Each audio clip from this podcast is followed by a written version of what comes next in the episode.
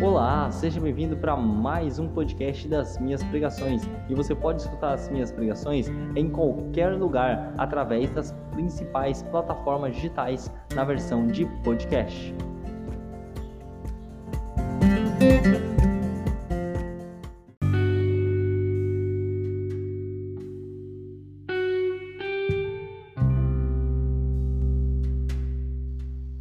Então fique agora com mais uma pregação.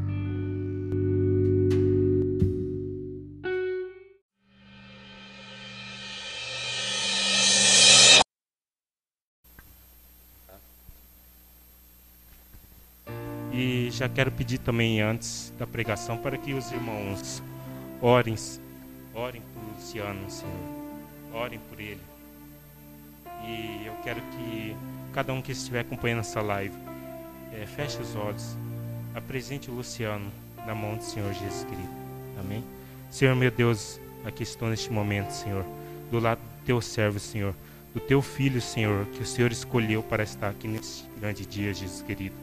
Pai, que o que o Senhor deu para ele, Senhor, pegar nessa noite, Senhor, venha tocar nos nossos corações, Senhor, venha alimentar a nossa alma, Senhor, porque a tua Bíblia, Senhor, a tua palavra é o nosso alimento, em nome de Jesus. Amém. Amém. Paz do Senhor Jesus. Estamos felizes hoje, né? Porque o Senhor ele tem nos mantido todos os dias. Ele tem feito que nós viemos suportar as tentações, que nós viemos suportar as lutas que nós passamos no dia a dia. E ele é o nosso alicerce. Ele é aquele que nos sustenta, é aquele que deixa a gente em pé, que faz que independente das lutas que vêm sobre a nossa vida, mas a gente sempre vence. Nós sempre estamos vencendo. Nós sempre estamos guerreando. E por causa disso, nós sempre estamos vencendo. Quando é, no Antigo Testamento, quando você vai ver, quando o povo de Israel estava em guerra, eles iam para a guerra, eles levavam a Arca da Aliança, que simbolizava a presença de Deus. Não é verdade? E quando eles levavam a Arca da Aliança, eles venciam as guerras. Todas as guerras que eles passavam, eles venciam, porque eles estavam com a presença de Deus. E quando nós estamos com a presença de Deus, quando estamos com Ele, pode vir a luta que for, pode vir a tempestade que for, a gente vence, a gente supera, a gente vamos para cima e o inimigo perde. Palavra que eu tenho para deixar aqui hoje está lá em Mateus, capítulo 7, a partir do versículo 15. Mateus 7, versículo 15 diz assim: Acautelai-vos, pois, dos falsos profetas que vêm até vós vestido como ovelhas, mas interiormente são lobos devoradores. Por seus frutos os conhecereis. Porventura colhereis, colhem-se, quer dizer, uvas em espinheiros ou figos em abrolhos? Assim toda a árvore boa produz bons frutos, e toda árvore má produz maus frutos. Não pode a árvore boa dar maus frutos, nem a árvore má dá bons frutos.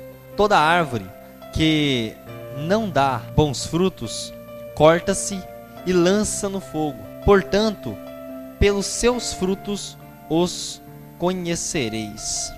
Nem todo o que me diz Senhor, Senhor entrará no reino dos céus, mas aquele que faz a vontade do meu Pai que estás nos céus. Muitos me dirão naquele dia: Senhor, Senhor, não profetizamos em teu nome? E em teu nome não expulsamos demônios? E em teu nome não fizemos muitas maravilhas? E então lhe direis abertamente: Nunca vos conheci.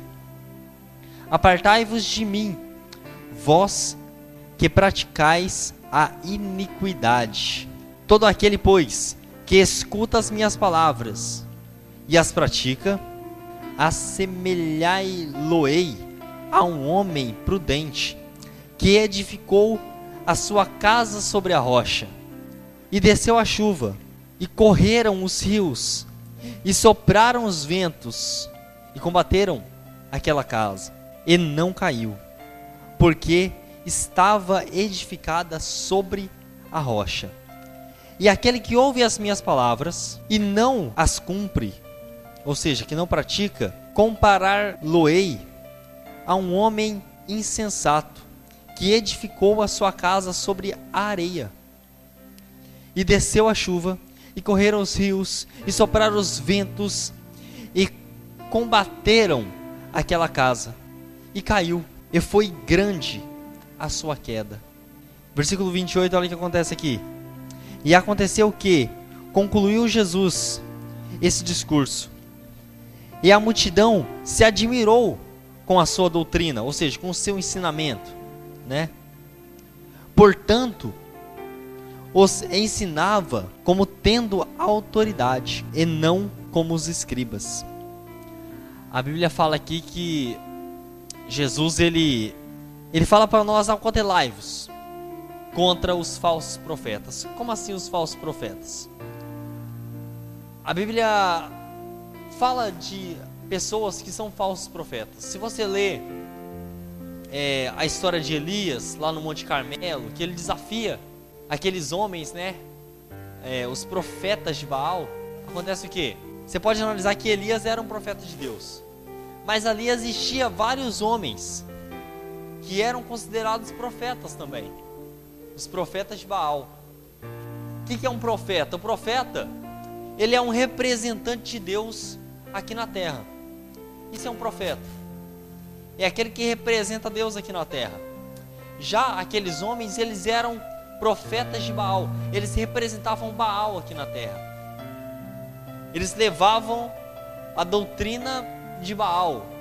Aí talvez você fica pensando assim, poxa, mas o que, que deu a eles esse título de profetas de Baal? O que será que eles fizeram que deram para eles esse, título? O profeta, tudo aquilo que ele fala, se cumpre. Provavelmente os profetas de Baal faziam isso. Eles falavam e as coisas se cumpriam. Provavelmente.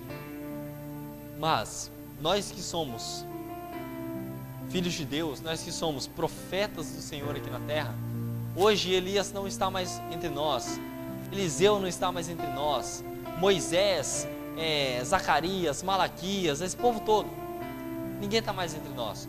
Hoje os representantes de Deus aqui na terra é eu, é você, cada um que está assistindo a live, são os profetas.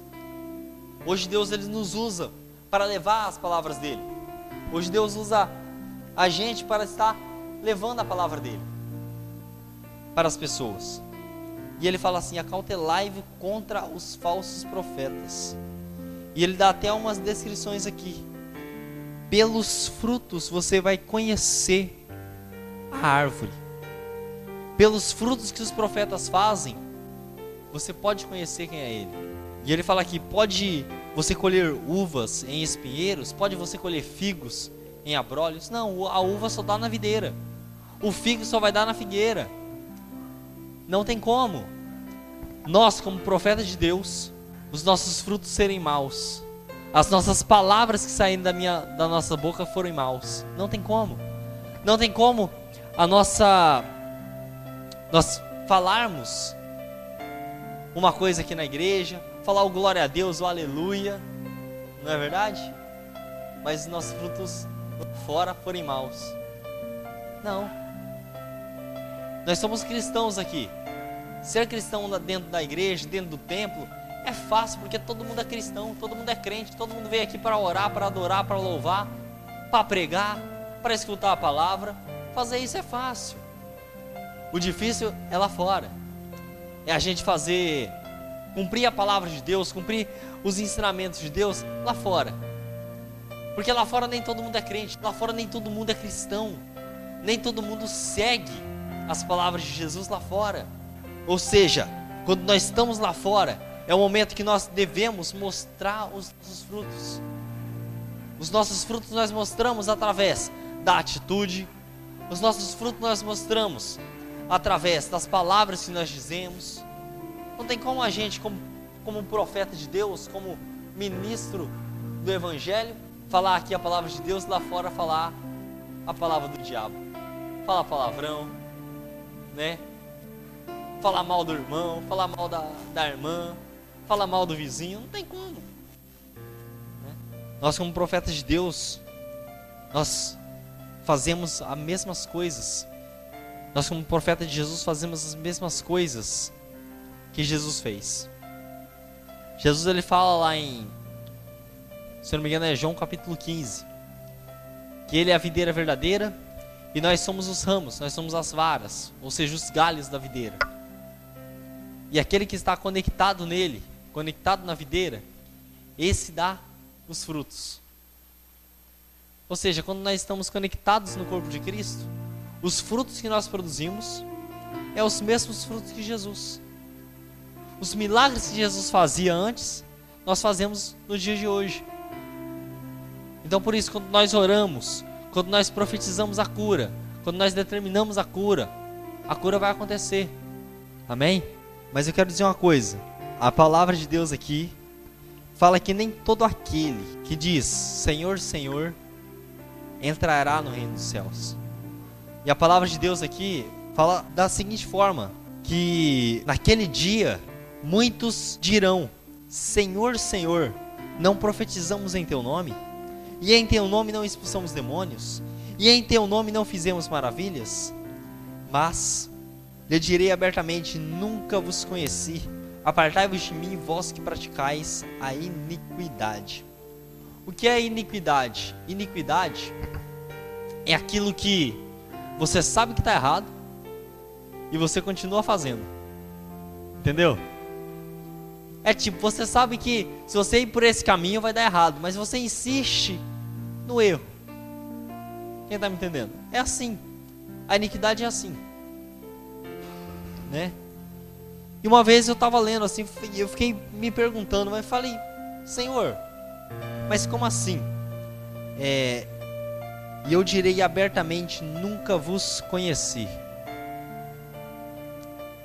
Jesus ele fala que ele não conheceu essas pessoas.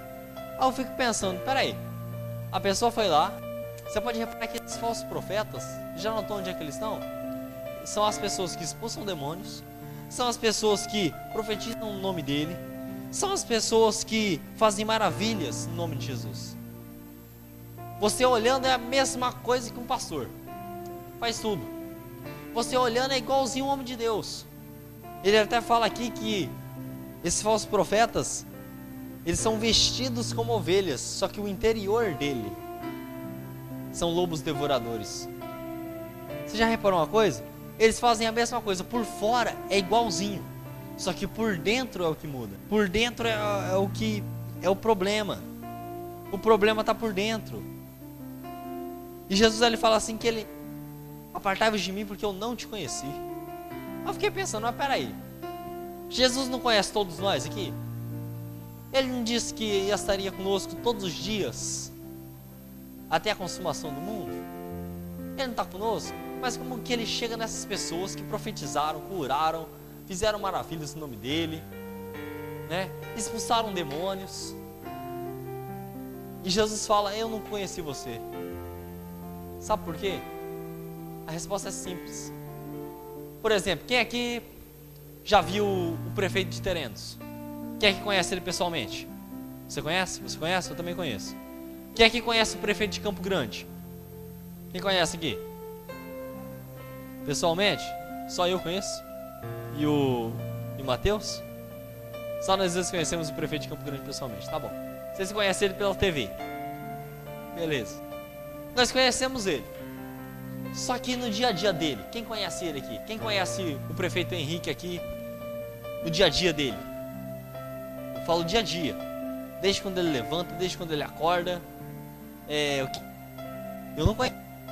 Eu não conheço. E da mesma forma é Jesus com essas pessoas, com esses falsos profetas. Essas pessoas Jesus conhece, só que só de vista. Ah, o fulano eu conheço, só que só de vista. Ah, o pastor fulano lá, aquele que profetiza, eu conheço. Só que eu quero perguntar uma coisa. E o pastor fulano, será que ele tem intimidade com Deus? Será que ele tem intimidade com Jesus? Jesus ele conhece aquele que tem intimidade com ele. Aquele que ora, aquele que busca, aquele que entrega a sua vida para ele. E nós como, como filhos de Deus, nós temos que ter essa intimidade com Jesus. Nós temos que ser conhecidos de Jesus. Porque já começa tudo errado. Porque isso é já uma iniquidade. Você não tem intimidade com Deus. Não tem como, poxa, você ser um pastor, você ser um, um, uma pessoa de Deus, um profeta do Senhor, e Jesus não te conhecer? Você não tem uma intimidade com Ele? Muitas das vezes a gente faz a mesma coisa. A gente fazemos tudo no nome dele, é claro, toda autoridade foi dada ao nome de Jesus. Toda autoridade foi dada a ele. Mas acontece o que? A gente fazemos os milagres no nome dele. Por causa disso que funciona. Que essas pessoas conseguem curar, conseguem expulsar demônios. Por quê? Por causa do nome de Jesus. Só que, e essas pessoas têm intimidade? Talvez você olhe assim, fala, Senhor, muda meu patrão. Você ora para ele, né? Só que Jesus ele pergunta: beleza, eu posso mudar sim o seu patrão. Só que eu posso mexer também na área do funcionário? Eu posso mudar o funcionário dele?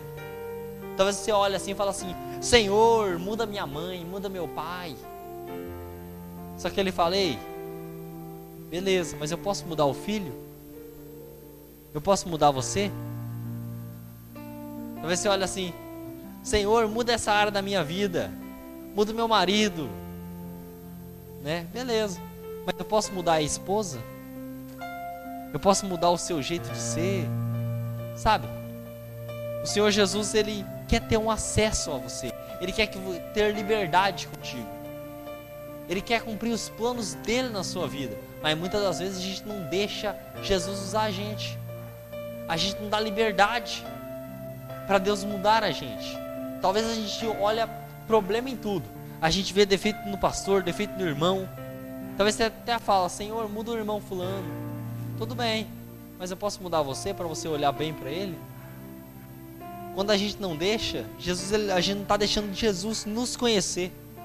Nós fazemos as mesmas obras, expulsamos demônio, né? Profetizamos, fazemos maravilhas, é tudo no nome dele. Só que nós não deixamos Jesus ter acesso à nossa vida. Ao nome dele foi dado toda a autoridade. Expulsar demônios em nome de Jesus é fácil. Todo mundo faz isso, porque o nome dele tem toda a autoridade. Só que ter intimidade com Jesus, fazer Jesus conhecer você. Talvez a gente se sente fraco neste momento de pandemia, momento da, das lutas, das provações, não é verdade? A gente se sente assim, baqueado. A gente, como pregador aqui, olha para a igreja, poxa, só tem duas pessoas, três pessoas no máximo. Fala, meu Deus, eu vou pregar para só esse pouquinho de gente. Só que se a gente tem intimidade com Deus, a gente tá nem aí para isso não. A gente não liga. A gente fica falando assim, Senhor Jesus, Vou ficar pregando pra, na frente de uma câmera, olhando. Eu não sei nem quem está me assistindo. Ele fala assim, ó: Nem todo aquele que diz Senhor, Senhor entrará no reino dos céus, mas aquele que fizer a vontade do meu Pai que estás nos céus. A minha vontade não era estar aqui não. Minha vontade é estar lá na minha casa, trabalhando. Eu tenho um monte de serviço para fazer. Não tinha coisa para fazer lá em casa. Só que eu deixei as coisas lá da minha casa para fazer a vontade do Pai que está nos céus, que está aqui pregando a palavra de Deus. E é uma honra ser usado para pregar a palavra de Deus. Mas talvez você pergunte assim, mas o que é que faz a gente não cair? Por que, que a gente se sente fraco, a gente se sente baqueado? No momento que tá vindo essas dificuldades, parece que Jesus não está com a gente. Mas ei, quando nós fazemos a palavra de Jesus, quando nós ouvimos a palavra dele, e quando nós praticamos a palavra dele, fazemos aquilo que ele pede, aquilo que a palavra dele ensina, Jesus ele compara a gente como um homem que construiu a sua casa sobre a rocha. Imagina, você vai construir a sua casa, toda casa como nós vamos construir, você pode reparar, a gente abre um buraco, não é verdade, no chão, e ali a gente constrói o alicerce. Pode vir um vento que for, a parede não vai cair. Por quê? Porque ela está firmada no chão. Jesus ele compara como um homem que edificou sobre a rocha. Como assim? Ele cava a rocha inteirinha e ali ele constrói. É um alicerce sólido. É um alicerce difícil de nunca se abala. Quem está me entendendo? É fácil você abrir uma abrir um buraco para fazer um alicerce na rocha. Não é fácil. É duro que lá. Não é fácil. E é assim que acontece com a gente. Quando nós abrimos, faz, praticamos a palavra de Deus, nós somos comparados com esse homem. Nós fazemos um trabalho difícil. Mas quando descer a chuva, quando os rios submergir, quando o vento soprar, nada abala. Nada abala a nossa casa. Nossa casa fica firmada. Mas quando nós escutamos a palavra de Jesus e não a praticamos, ou seja, entra no ouvido e sai no outro, nós somos apenas ouvintes, mas não praticantes. Somos comparados como um homem que construiu a sua casa sobre a areia. Você fazer um buraco na areia é a coisa mais fácil do mundo. É só você abrir ali, beleza.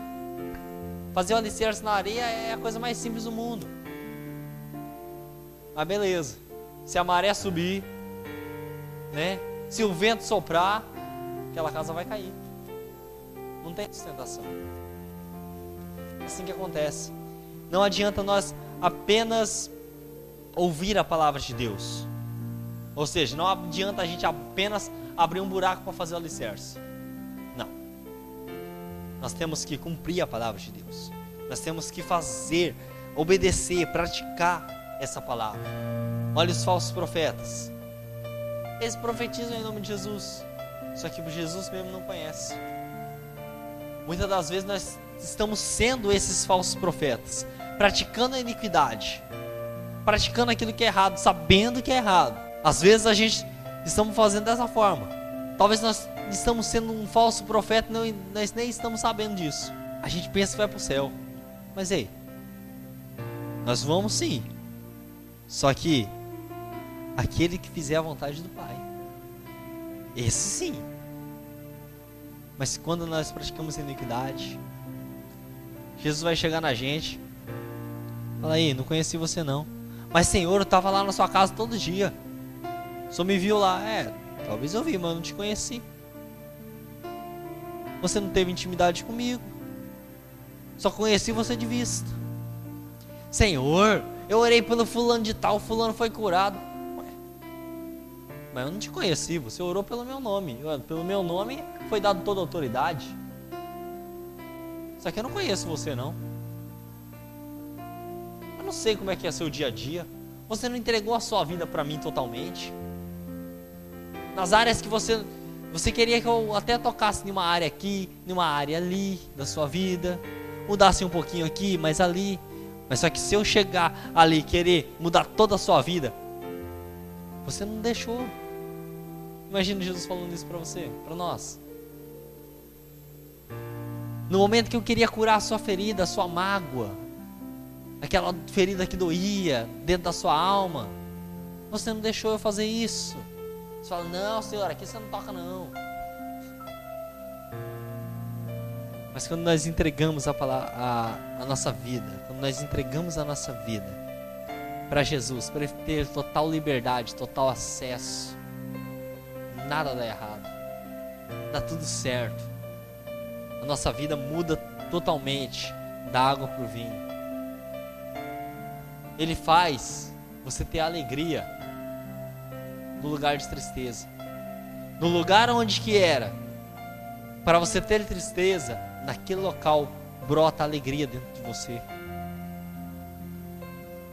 Como eu disse para você, ele muda a sua vida da água para o vinho. Como Jesus transformou água em vinho? Ele pediu para os serventes: enche essas talhas. Agora pega essa água aqui da talha e leva lá para o mestre sala. Na hora que o mestre sala bebeu, não era mais água, era vinho já. Aqui, as talhas, não sei se você sabe, a talha ela é um recipiente grande onde era colocado água para antes da pessoa entrar em alguma casa naquela época, o que, que a pessoa fazia? Os judeus faziam?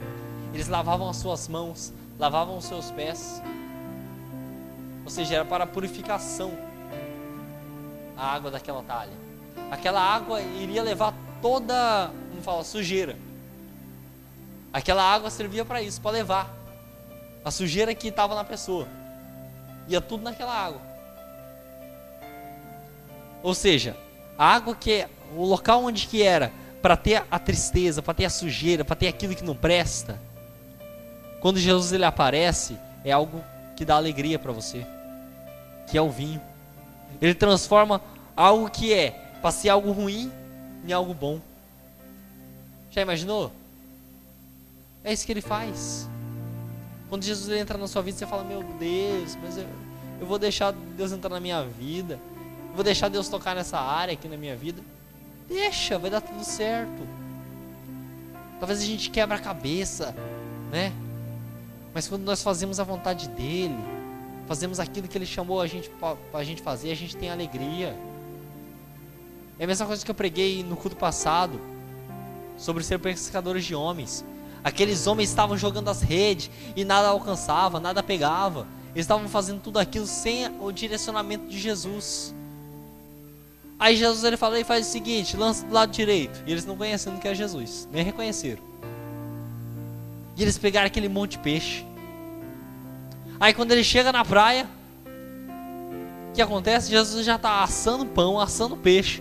Tava com brasa acesa ali, tudo preparado para os homens. E os homens fazendo o quê? Quebrando a cabeça, querendo pescar peixe. Jesus estava com tudo preparado para eles. E eles querendo lutar com a força do, seu, do braço dele sem o direcionamento. Sem o direcionamento de Jesus, nós não vamos a lugar nenhum. Toda vez quando nós formos fazer algum plano, quando nós queremos fazer alguma coisa, ore ao Senhor, apresenta o seu plano para Deus. Eu entreguei a minha vida totalmente para Ele. Ele conhece, desde o momento que eu levanto até o momento que eu acordo, na hora que estou dormindo, Ele sabe tudo que eu estou sonhando. Ele sabe de tudo. Eu sou uma pessoa que Jesus ele pode até falar: Ei, eu conheço você, eu conheço o Luciano. Não é só de vista, não. Quando ele vai sair para vir para a igreja, ele está orando no meio do caminho. Quando ele está ele tá trabalhando, ele fala: Senhor, me dá direção aqui. Tá difícil esse trabalho. Quando ele vai almoçar, quando ele vai jantar, Senhor, obrigado pelo alimento que o Senhor me deu. Nós temos que ser uma pessoa conhecida de Jesus, que tem intimidade com Ele que Ele conhece a gente. Quem imagina a gente fazer tudo de qualquer jeito, sem a direção dele? A gente quer que quer a bênção dele. Só que muitas vezes a gente não quer que Jesus tenha acesso à nossa vida. Não, não quero que Jesus acesse essa parte aqui não. Essa parte aqui, deixa quieto. Não, não. Isso é iniquidade. Você sabe que está errado e quer continuar no erro. Quem está me entendendo? A palavra do Senhor fala: Acotelai-vos, porém, dos falsos profetas, que vêm até vós vestidos como ovelhas, mas interiormente são lobos devoradores. Ou seja, essas pessoas, você olha, tem aparência de crente. Por fora é um cristão, mas por dentro está sujo. Não é de Deus. Jesus ele não olha para o seu exterior, ele olha para o seu interior. Porque o interior, o seu interior é o que importa para Jesus. O nosso interior, o que está dentro do nosso coração, é o que importa. Não importa se você está sujo pelo lado de fora, mas se o seu interior estiver limpo, ele limpa o seu lado de fora. Jesus ele falou aqui no livro de Mateus mesmo. Deixa eu ver se eu acho aqui rapidinho. Capítulo 23, versículo 25, ele fala assim, ó: Ai de vós escribas e fariseus hipócritas, que limpa o exterior do copo e do prato, mas o interior está cheio de rapinas e de intemperância. Versículo 26 ele fala assim, ó: Fariseu cego, limpa primeiro o interior do copo e do prato, para que também o exterior fique limpo. Ou seja, esse copo e esse prato representam a gente. Ele fala assim: "Ei, limpa primeiro o interior da, o seu interior, para que o exterior fique limpo. Não importa pela aparência de fora, não. Se importe pela aparência de dentro. Limpa o que está por dentro.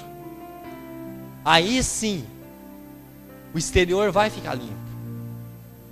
Às vezes a gente olha em algumas denominações, alguns pastores querem chegar na gente. Eu não quero falar mal de pastor, não, mas eu tenho que falar isso. Alguns pastores chegam assim: olha, irmã fulana, você não pode colocar, cortar o cabelo, você não pode usar calça, né? Quem tá me entendendo? Você não pode usar brinco, você não pode usar maquiagem, você não pode usar um batom, não é verdade? Limpa todo o exterior da, da mulher, todinha. Importa tanto o exterior, mas não limpa o interior. Mas quando o interior é limpo, o exterior automaticamente fica limpo. Não é verdade? Eu antigamente, eu vinha para a igreja de chinelo de bermuda de regata, com boné na cabeça. Quem diria que hoje eu estaria assim, ó, uma camisa manga comprida, com a calça, com mocassim, né, bonitinho, ó, cabelo cortadinho, bonitinho. Não estou dizendo que fazer isso é errado, não estou falando isso. Mas eu quero falar o seguinte: Limpa primeiro o seu interior. Quando o seu interior é limpo, o exterior vai ficando limpo. É claro que a gente não vai chegar aqui na igreja de bermuda, de chinelo. Porque é claro, imagina, a gente vai. Se a gente for num julgamento, está na presença de um juiz, a gente vai desse jeito? A gente nem entra no tribunal. É perigoso a gente perder a causa. E é claro, na presença de Deus nós vamos fazer a mesma coisa. Né? Mas o que eu estou falando é o que? Limpa primeiro o interior, para que o exterior fique limpo. Não importa eu estar aqui de gravata, de terno, todo arrumadinho, todo socialzinho, cabelo penteado. Se o meu interior estiver sujo, naquele grande dia, Jesus vai fazer o quê? Vai me mandar para o inferno do mesmo jeito. Eu vou para o inferno com calça, com tudo. Não vai adiantar. O que adianta é o seu interior. Porque quando o seu interior é limpo, o seu exterior vai ficando limpo. E só para fechar aqui, rapidão. Deixa eu só ver se eu acho. Rapidinho. Lucas capítulo 6, versículo 43, diz assim, ó: Porque não há boa árvore que dê maus frutos, nem uma má árvore que dê bom fruto. Porque cada árvore se conhece pelo seu próprio fruto. Pois não se colhe figos de espinheiros, nem se vindimas uvas em abrolhos. É a mesma passagem que Jesus falou, só que é Lucas escrevendo. E ele fala assim, ó, 45. O homem bom, do bom tesouro do seu coração, tira o bem. E o homem mau, do mau tesouro do seu coração, tira o mal. Porque da abundância do seu coração fala a sua boca. Você reparou uma coisa? do que está dentro do nosso coração é aquilo que a nossa boca fala. Não tem como a gente profetizar cura, profetizar bênção, se o nosso interior estiver cheio daquilo que não é bom. Não tem como nós fazermos isso. Boca fala daquilo que o nosso coração está cheio. Se o nosso coração está cheio de Deus, se o nosso interior está cheio da, da pureza de Deus, se o nosso interior está limpo, nós vamos falar o quê? Aquilo que é bom. Bom tesouro do nosso coração. Nós vamos falar as palavras de Deus. Nós vamos ser uma pessoa que Deus conhece. Nós não vamos ser um falso profeta. Nós não vamos ser como aquelas pessoas, como os, os escribas, como os fariseus. Porque os escribas aqui, até as pessoas aqui no.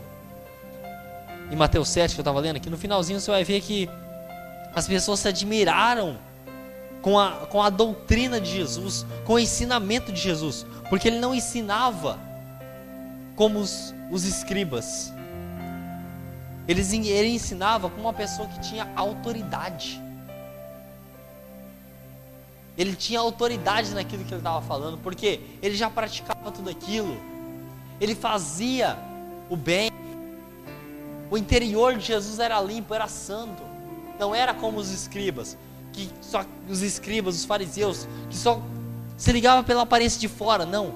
Jesus não. Ele importava com a aparência de dentro. E transformando a aparência de dentro das pessoas, ele transformava o exterior também.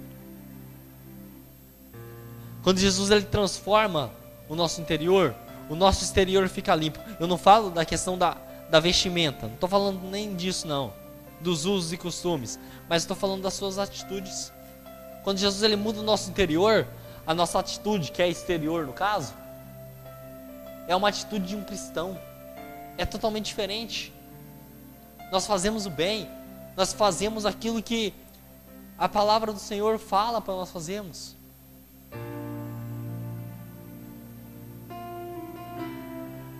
Eu quero que, vamos nos colocar de pé. Você que está na sua casa também. Feche seus olhos, vamos orar ao Senhor Jesus. E você que está me assistindo pela internet, pelo Facebook, pelo YouTube, pelo meu site, obrigado tá, pela audiência. Obrigado por você ter estar conectado com a gente. Vamos orar ao Senhor. Pai querido, Pai amado, muito obrigado por esse culto, Deus. Muito obrigado por tudo que o Senhor tem feito em nossas vidas. Obrigado, Pai, porque o Senhor revela a tua palavra a nós. E o Senhor nos mostra o que é que nós estamos fazendo de errado. Senhor Jesus, nós não queremos ser uma pessoa que pratica iniquidade. Muitas das vezes, Pai querido, a gente fazemos as coisas erradas e sabendo que está errado. Mas nós te pedimos que o Senhor venha nos perdoar. Nós a partir de agora, nós queremos andar no caminho certo, no caminho verdadeiro. Nós queremos, Senhor Jesus, obedecer à sua doutrina. Não aquilo que nós pensamos, não aquilo que nós achamos, mas sim aquilo que o Senhor ensinou para a gente porque o Senhor já nos deu esse manual que é a Bíblia para nós seguirmos. O Senhor já nos deixou registrado as tuas palavras. E nós queremos ser essas pessoas que ouvem as tuas palavras e praticam elas. Nós não queremos simplesmente ouvir a tua palavra só por ouvir, mas nós queremos ouvir e praticá-las, para sermos comparados como aquele homem prudente que edificou a sua casa sobre a rocha. E nós sabemos que se nós fizermos isso, nada vai nos abalar. A tempestade não vai nos abalar. A doença não vai nos abalar. A preocupação não vai nos abalar. Eu te peço, Senhor Jesus, que o Senhor invada agora a casa dessa pessoa que está nos assistindo. Eu te peço, Senhor, que o Senhor visite as pessoas que estão doentes agora. Vai curando, vai libertando em nome de Jesus, que uma unção de cura agora seja derramada sobre a vida das pessoas que estão internadas por causa dessa pandemia. Em nome de Jesus, que aquele que está doente em sua casa, aquele que está agora em isolamento, que em nome de Jesus esse vírus venha a ser cancelado, esse, essa doença venha a ser destruída agora em nome de Jesus, que caia por terra toda obra do inimigo. Eu profetizo agora a cura, a libertação. Essa pessoa, Senhor Jesus, que está com sintomas de depressão, que estão deprimidas, que estão tristes, com síndrome do pânico, que estão querendo se suicidar. Eu te peço agora que o Senhor visite agora essa pessoa.